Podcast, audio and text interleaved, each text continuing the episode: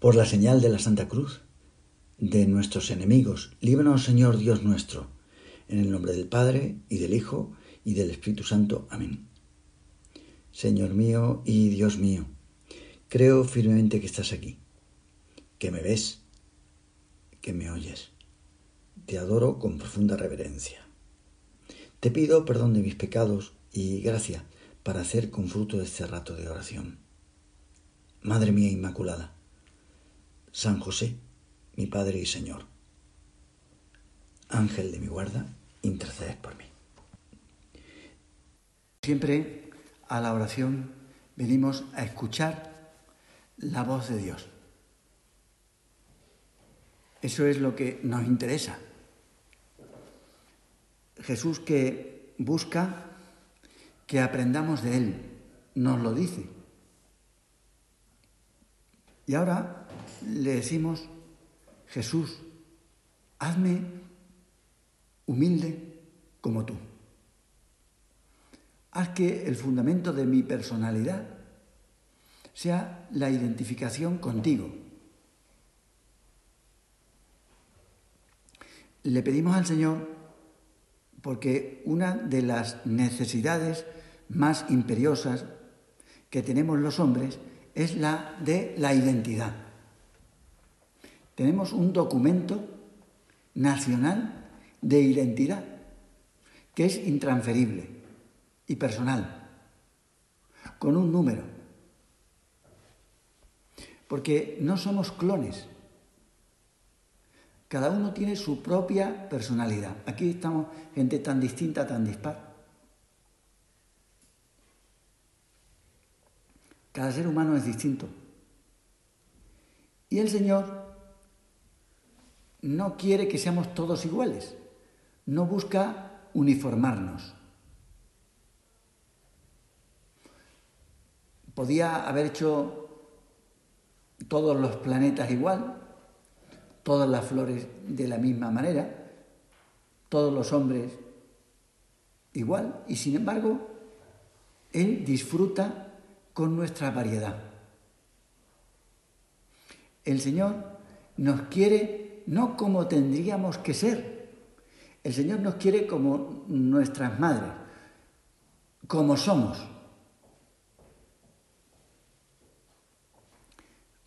Y de alguna forma buscamos, cada uno de nosotros, afianzar nuestra personalidad. Eso está impreso en el corazón humano. Ya desde pequeño, esto es mío. O ya de mayor, es que yo soy así. Con la adolescencia, cuando uno empieza a ser hombre o mujer, quiere distinguirse. Tan arraigado está este deseo de identidad, pues que lleva a tonterías, aberraciones, ¿no? Especialmente en los adolescentes. Muchas veces buscan identificarse con unos modelos que están en el ambiente. Fíjate las modas. Te reirías de ver cómo iba la gente peinada en los años que yo estaba en la universidad. Ahora resulta súper divertido. Bueno, y los chicos con la barba, entonces estaba de moda todos, con pantalones campana, me acuerdo que uno busca ser como los demás. No ser distinto.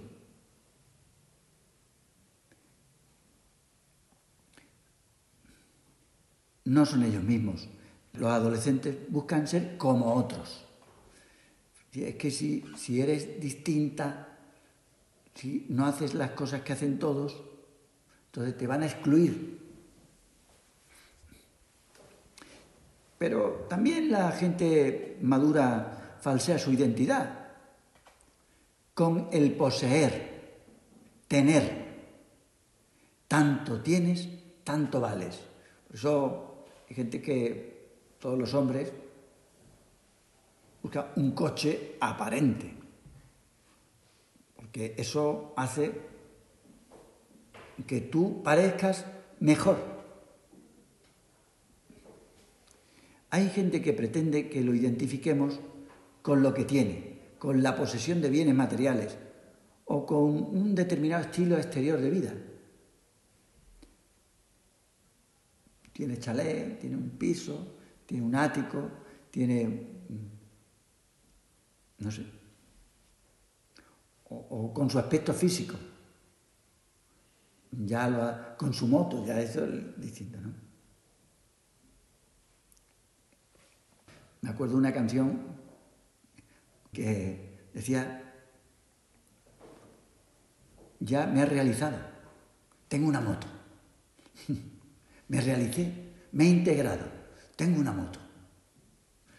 Para un chico es lo máximo, porque podía llevar a la, guapa del barrio, me acuerdo, una lobito, no sé si una moto que se puso de moda, en los años 70, que la gente quería que la llevaran porque así podía en la parte trasera llevar a la guapa de la urbanización. Hay gente que pretende que lo identifiquemos con lo que tiene. Se produce la confusión de pretender llenar la necesidad de ser. como no puedo ser como yo quiero, me voy a llenar de cosas para disfrazar lo que yo no soy. Acaban dándose cuenta de que la gente se interesa por ella a causa de su dinero. Tú ¿Tienes dinero? Sobre todo la gente mayor. ¿Has ganado unas oposiciones? Entonces me interesa salir contigo. El Señor no nos quiere porque tengamos virtudes religiosas. Es una chica buena, es una chica estudiosa, es una chica tranquila, no hace nada malo. Pues la, la busco para mí. No, el Señor no nos quiere por lo que nosotros tenemos, ni siquiera la posesión de virtudes. Nos quiere porque Él, aquí está, es bueno. Mira, pero existe otro engaño, que no es la identificación con el tener. No es tan superficial. Ahora que tanto se habla de valores, en un plano algo más elevado, se identifica lo que somos con las cosas que hacemos. ¿Tú a qué te dedicas? ¿Qué haces? Y por eso en ocasiones buscamos nuestra realización a través de valores, talentos, virtudes. Oye, pues mira, esta chica sabe gestionar un equipo, es una líder, aunque a primera vista parece un medio mejor que el anterior, y dice, bueno, pues ya que no el tener cosas, ya busca perfeccionarse ella a través de cursos, a través de su gestión. Pues hay que estar atentos ante el peligro de confundir el ser cada uno con el hacer. Oye, ¿qué capacidad de gestión tiene esta persona? Aunque luego no sepa tanto, ¿no? Oye, ¿cómo organiza? Qué buena organizadora. Qué chica más encantadora. A veces se puede identificar a la persona con un conjunto de talentos que tiene o de actitudes, pero ¿y si se pierden esas cualidades? Porque ya no eres tan joven, ahora estás enferma, ya no eres la de hace 15 años. Puede ser que ya no pueda hacer deporte porque tiene una lesión. O ha perdido un hábito que antes tenía porque ya no es capaz de hacer cosas que antes lo hacía con mucha facilidad. Estoy acabado si no consigo lo que yo me propongo. esa tendencia de fundamentar la personalidad sobre la base del hacer. Eso, hombre, cuenta con una cosa positiva. Hombre, yo mm, pienso que es bueno que os levantéis temprano, que os acostéis, mm, mejor que os acostéis temprano, que estudiéis, que tengáis un hábito, que seáis ordenadas. Eso es estupendo. Eso es muy positivo la educación y la pedagogía se basan en, buena medida sobre esa tendencia, desarrollar lo que nosotros hemos recibido y así debe ser, claro. Pero no podemos identificar a una persona con una suma de actitudes. Uno es mucho más que eso. No se puede juzgar a alguien solamente por las facultades que tiene Uy, qué lista es. Bueno, ella ha desarrollado su inteligencia. Es que esta tiene menos capacidad. ¿Sí? Pero una persona es solo eso. Una persona es guapa, hoy que como es muy guapa, pero eso lo puede perder, se pierde de hecho. O la juventud. No se puede juzgar a alguien solamente por sus facultades. Cada persona posee un valor y una dignidad independiente de su saber hacer. Porque ¿qué hace un viejo? Desechar, se desechan, como ya no pueden hacer nada, son improductivos, no interesan. Un enfermo se aparca.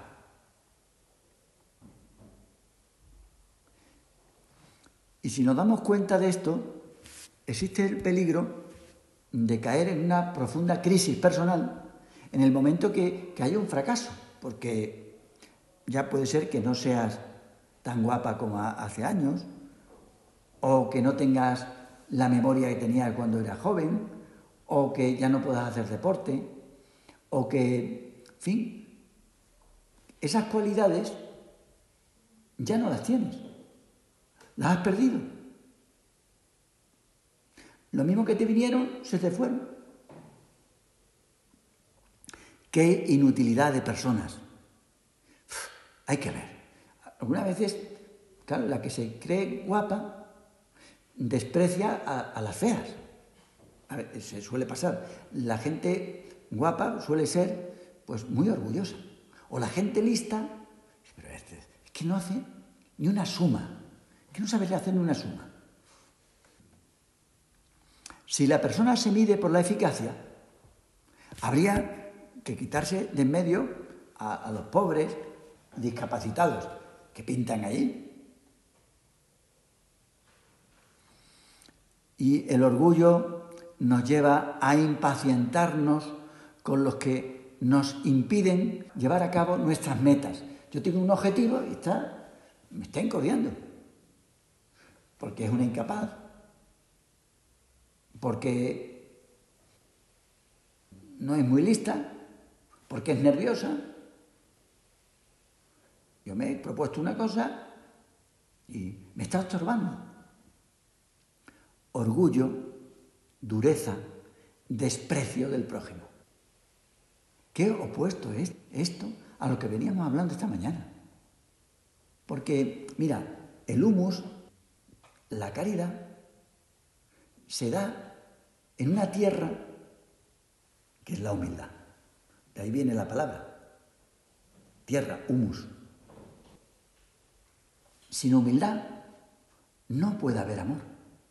Me puede crear una persona, siempre, pero ser un verdadero cristiano no se puede. Qué bien cuadran aquí las palabras de nuestro Señor, que dice, aprended de mí que soy manso todo lo realiza con mansedumbre. Incluso cuando tiene que padecer, no le pega codazos a, uno que le empuja. Oye, tú, ¿qué haces? ¿Tú sabes quién soy yo? Oye, que ya verás, a ti te puedo yo condenar a muerte, si quiero, ¿eh? No, nuestro Señor deja hacer. aprended de mí que soy manso y humilde de corazón. Nuestra, nuestra verdadera identidad, mucho más profunda que el tener o que el hacer. Nuestra verdadera identidad, mucho más profunda incluso que las virtudes y cualidades espirituales que uno tiene. Lo mismo que uno puede ser alto o, o rubio o moreno, o puede tener unos ojos grandes o pequeños o vivos, o puede tener una serie de cualidades. También hay cualidades espirituales que el Señor nos ha regalado. ¿Qué has hecho tú para ser tan inteligente? Hija mía, pues no has hecho nada. No has hecho nada. Una vez que eres tan inteligente, puedes tú desarrollar eso. Pero tú no has hecho nada. Puede ser que dentro de unos años, tú que eres tan inteligente como, en fin, yo conocí, conozco mucho a un sacerdote que sacó el número uno en el MIR, en España. Número uno, no el dos, el tres, número uno. Un sacerdote. Luego dejó la carrera de medicina y se ordenó. Yo he vivido durante años con él, unos 13 años. Y ahora tiene Alzheimer. No se acuerda de las cosas. Se acuerda de algunas cosas, de otras no. No sabe leer el reloj. Se despierta a las 4 de la mañana, se ducha y, sale. Se acuerda era esto. Continuamente está apuntando el horario. ¿Y qué pasa? ¿Ahora es peor? No, ahora está en su mejor versión. Es curioso. Yo se lo contaba. A una persona me preguntó, ¿qué tal? ¿Cómo está? Digo, en su mejor versión. Esa es la realidad. No decir, qué pena, qué pena, si ahora está cariñoso, bueno como un niño, simpático, hablando bien de todo el mundo. Yo le preguntaba, bueno, ¿qué tal aquí? Vivía con él y a veces me decía, ¿tú qué haces por aquí? Digo, pues estoy, pues nada, yo estoy de paso. Ah, bueno, estoy de paso.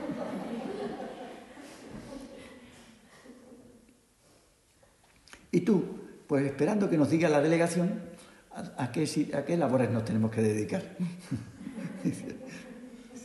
Digo, bueno, eso me lo decía hace unos meses, en verano. ¿Qué tal está? Pues mejor que nunca, más bueno que nunca. Está siempre leyendo, tiene cantidad de libros, pero lee, pero se le olvida, tiene que apuntar, no sabe si la ha leído o no, la ha leído. Valoratorio, pero no se sabe si va, viene.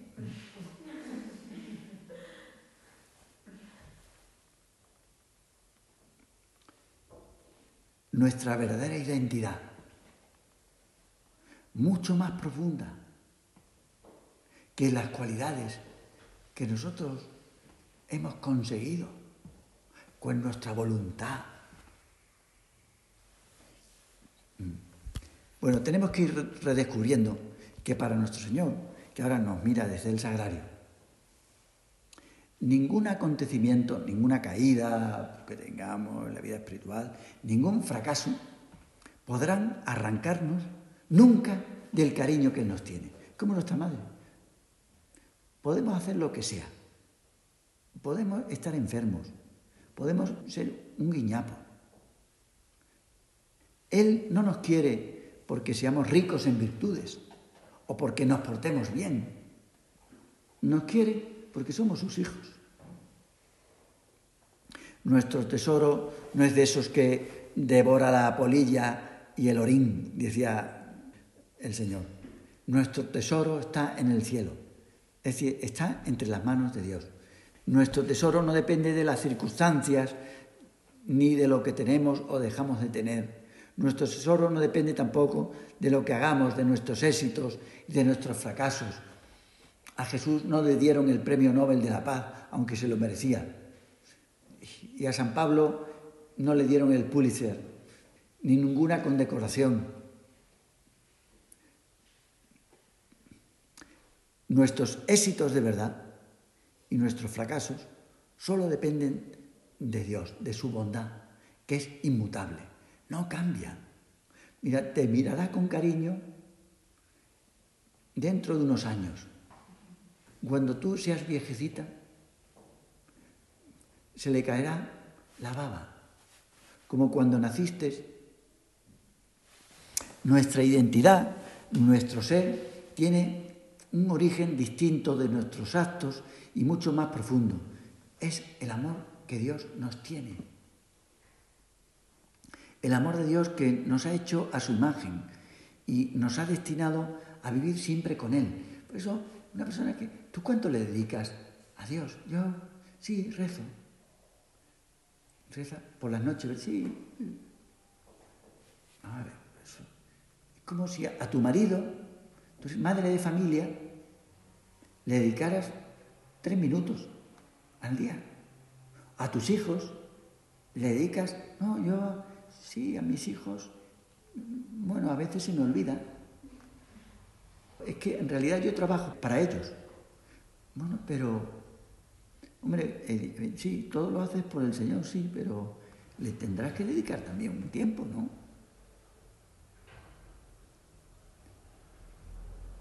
Qué cosa más rara. Nosotros que estamos destinados a la eternidad, no podemos pensar que eso después, ahora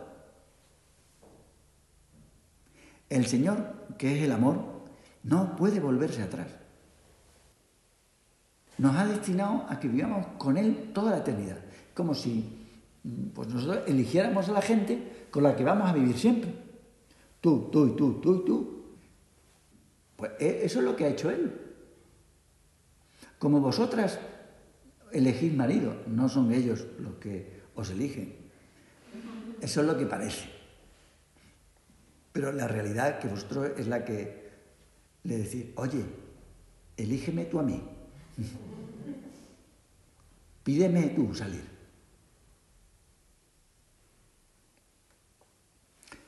Pues esto en realidad también lo hace el Señor.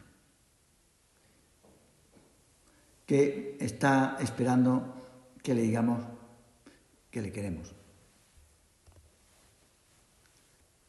Bueno, todo eto no quiere decir que da igual lo que nosotros hagamos. No da igual si estudiáis o no estudiáis, si os levantáis, eh, si no os levantáis, no da igual. Si tenéis una lista de mortificación, intentáis cumplir, no da igual. Está claro que el pecado nos hiere a nosotros y a los demás. Y los estragos del pecado son costosos y lentos de reparar. Pues la pereza, pues es que a nadie le apetece hacer el bien. ¿A nadie le apetece ponerse a estudiar? Entonces, ¿qué te apetece, cuerpo mío? Pues yo ahora me tiraría una siestecilla. Pues venga, hazlo, como te apetece. ¿Qué te apetece? Pues me voy a tomar un aperitivillo o luego una merienda, voy a prepararme yo. El pecado, pues fíjate tú, los perezosos, los que se enfadan, las personas orgullosas, que tienen como centro a ellos mismos, los egoístas. Sí, es verdad. Podemos ver por la calle y observar, yo me venía por aquí y venía, una persona estaba haciendo una barbaridad por la calle. Venía y digo, hay que ver, ¿eh? Uno puede decir, sí, pero Dios no dice eso. No tenemos derecho a confundir a alguien con el mal que comete.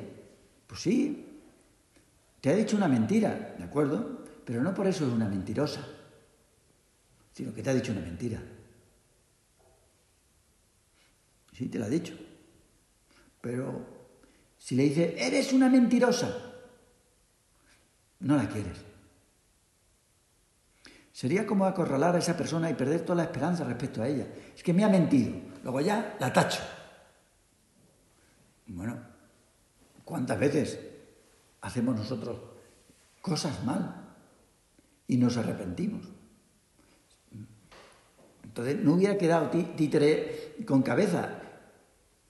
Pedro que se porta tan mal con nuestro Señor, huye de la cruz y encima reniega de Jesús en los momentos más difíciles. Que tenía que estar su amigo allí dando el callo. Pedro, pues ya, fuera, otro, otro. Se, se hubiera quedado solo el Señor. Sin embargo, confía en, en los apóstoles lo mismo que confía en nosotros. No podemos identificar a nadie, y menos a uno mismo, con el bien que uno hace. Ah, yo como he hecho esto bien, bueno, sí, pero no siempre haces bien. Haz que mi corazón sea semejante al tuyo y al de María. Ella hace oración, me dice que su corazón se ensancha de gozo porque el Señor se fijó en qué, en lo guapa que era, lo inteligente. Mira, el Señor se ha fijado en lo delicada que eres tú, en tu capacidad de sacrificio. No, se fijó en su bajeza, se fijó en su nada. Como ella se considera nada, el Señor le da todo. Si tú te consideras algo, el Señor no te llenará. La potencia de Dios que triunfa en una criatura pequeña y débil, precisamente porque es pequeña y débil. Tú te ves sin virtudes, poco lista, te ves muy perezosa, te ves orgullosa. Bueno, pero Él te puede ayudar si reconoces que eres así. Da su gracia a los humildes.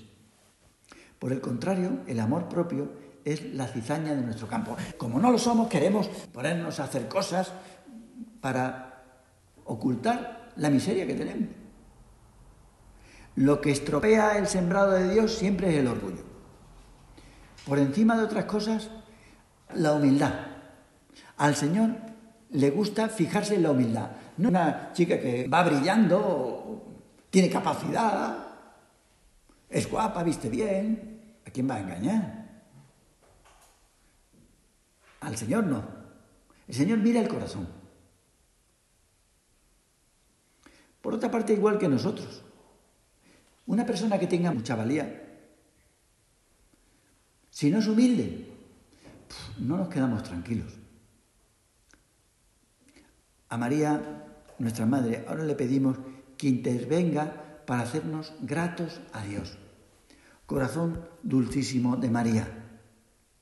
Le decimos, haz que mi corazón, lo profundo mío, no lo que tengo ni lo que hago, sino lo que yo soy, haz que mi corazón sea semejante al tuyo.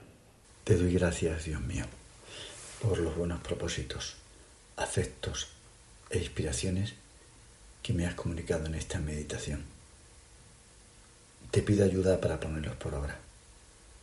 Madre mía Inmaculada, San José, mi Padre y Señor, Ángel de mi guarda, intercedes por mí.